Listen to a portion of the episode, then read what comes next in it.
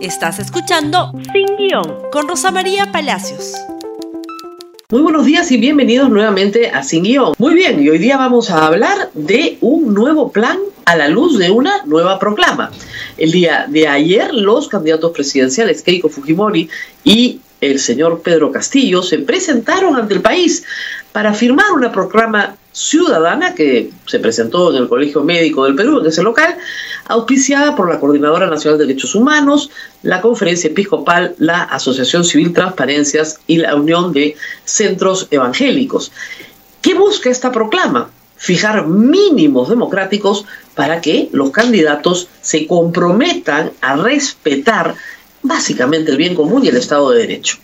Mientras esto ocurría, se ha ya socializado el plan de gobierno del señor Pedro Castillo. El, documento se llama Pedro Castillo Presidente, Plan de Gobierno, Perú al Bicentenario sin corrupción. Anuncia en su primera de 15 páginas de texto que, eh, perdón, en la tercera de, de sus 15 páginas de texto, que se trata de un plan de medidas urgentes para los primeros 100 días del gobierno del pueblo. Y dice, en los primeros días, el gobierno de Pedro Castillo hará lo justo y necesario en los siguientes ejes prioritarios. Las primeras eh, cinco páginas siguientes, de la 3 a la 8, están dedicadas a la pandemia, donde hay algunas omisiones que podremos eh, discutir más adelante, pero lo que nos interesa, en realidad, es el punto señalado en la página 14. ¿Qué dice? Convocatoria a un referendo constituyente. Iniciaremos el proceso para la convocatoria a un referéndum constituyente para que la ciudadanía pueda definir si aprueba o no la convocatoria a una asamblea constituyente que elabore una nueva constitución en el marco de las actuales reglas constitucionales y legales. El señor eh, Pedro Castillo, igual que Keiko Fujimori, han firmado un compromiso ayer señalando que toda modificación de la Constitución se, se hará de acuerdo a las normas vigentes. Las normas vigentes no incluyen un referéndum constituyente. Y eso que este documento, entiendo, es un plan de moderación, no modera un aspecto central, que es el respeto al Estado de Derecho. El artículo 206 de la Constitución establece con absoluta claridad que toda, dice la palabra toda, reforma debe pasar por el Congreso.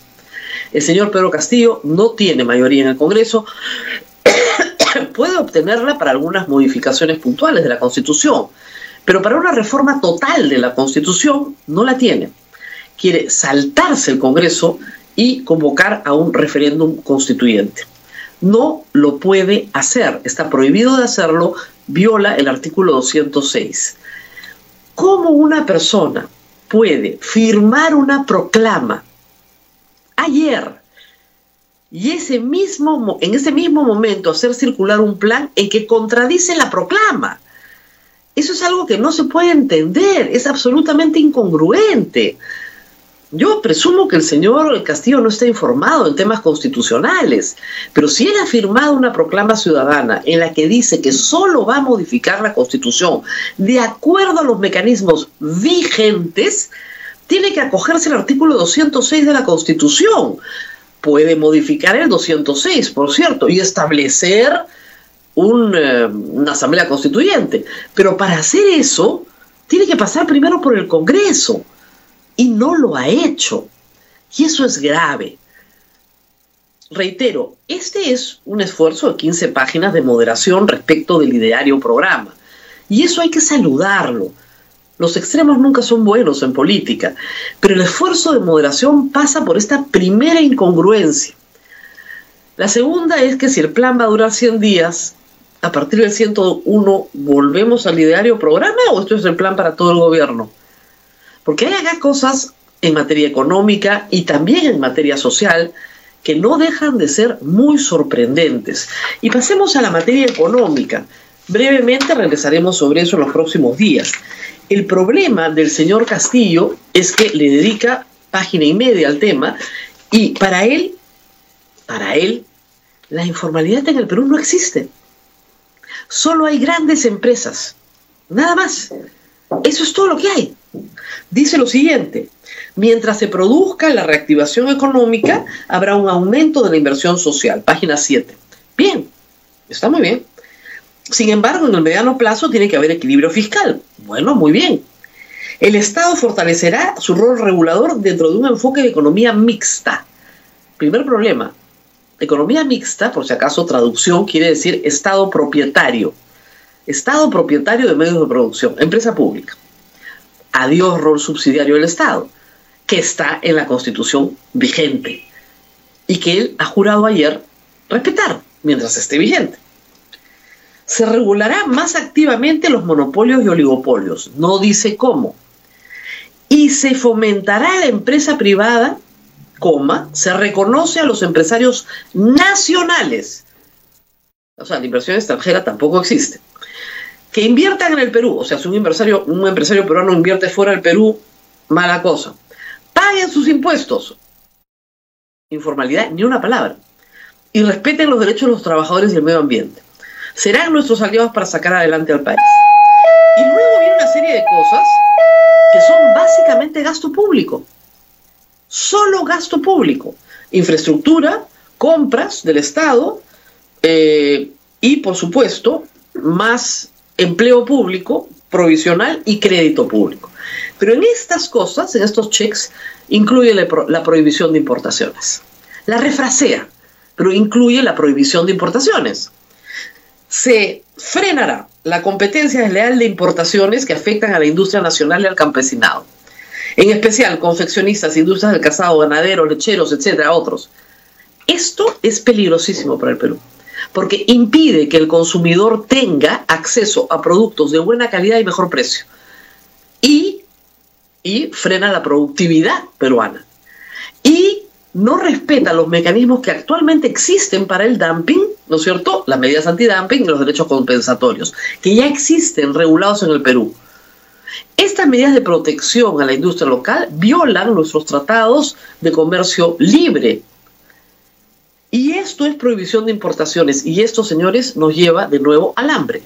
Empresa pública, prohibición de importaciones, y otras regulaciones al comercio exterior que no están acá, pero que tendrán que venir inevitablemente. Es un mal plan económico, otra vez. Mejor que el anterior, ciertamente, pero es un mal plan económico. Pero es en el tema del gas para todos donde realmente uno se sorprende por, por la falta de conocimiento, creo yo, porque deberían, así como ya le explicaron, que 10% del PBI no se puede dedicar al presupuesto público, no se puede dedicar a la educación y 10% del PBI a la salud porque te quedas sin presupuesto público, alguien debería explicarle al señor Castillo cómo funciona el gas.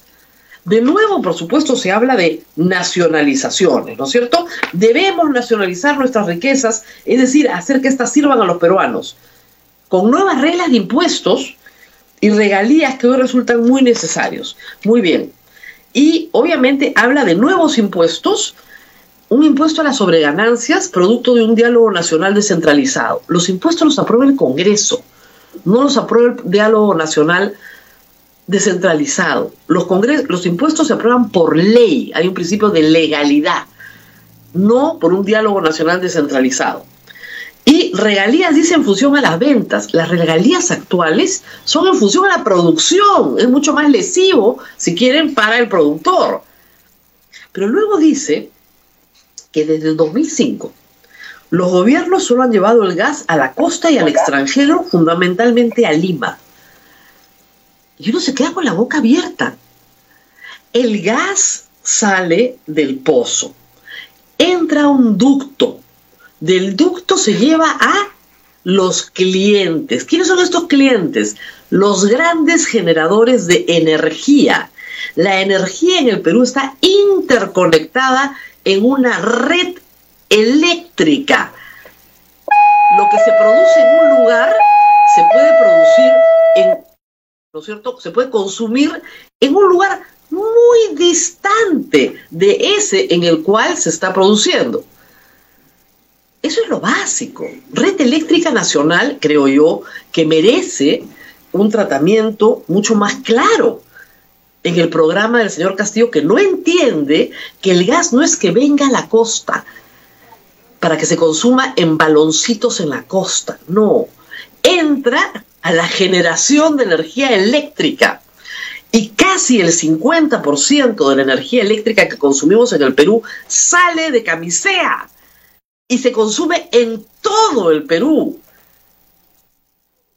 Vamos a tener tiempo para seguir hablando de esto, pero la verdad, la verdad es que creo que ha faltado un esfuerzo del equipo que rodea al señor Castillo para explicarle algunas cosas. Hace unos minutos el señor Kurt Burneo, a la vista de este documento, ha desistido de toda participación porque esto no es satisfactorio, yo creo, para ningún economista serio en el Perú, que conoce lo mínimo que hay que conocer sobre algunas materias que el señor eh, que el señor Pedro Castillo ni siquiera explora en el documento. Muy bien, esto es todo por hoy. Compartan este programa con, en Facebook, Twitter, Instagram y YouTube y nos vemos nuevamente mañana. Gracias por escuchar Sin Guión con Rosa María Palacios. Suscríbete para que disfrutes más contenidos.